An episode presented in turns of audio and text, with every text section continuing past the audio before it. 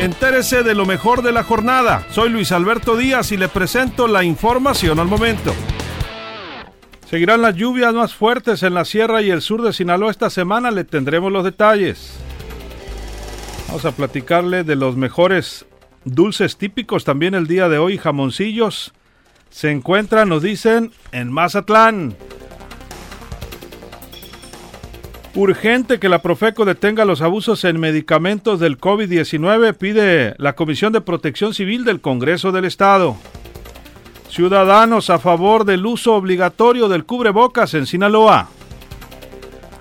Ahora sí anuncia el Estase regreso de burócratas a las oficinas del gobierno estatal.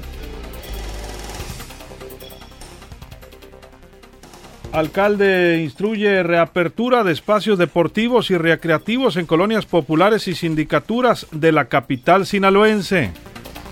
En Ahome no cerrará la playa del Maviri, confirma Salud Municipal.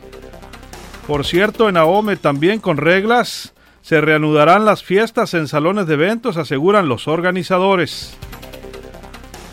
Nosotros entregamos finanzas sanas al 31 de octubre del 2018, casi con un reconocimiento perfecto de la Auditoría Superior del Estado y hasta más de 18 millones de pesos en caja al nuevo presidente, aseguran los directores de ingresos y egresos de la administración municipal anterior.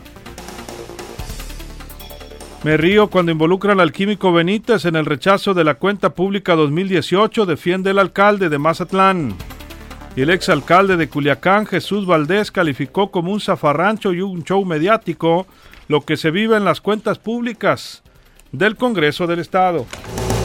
Más información en línea directa portal.com.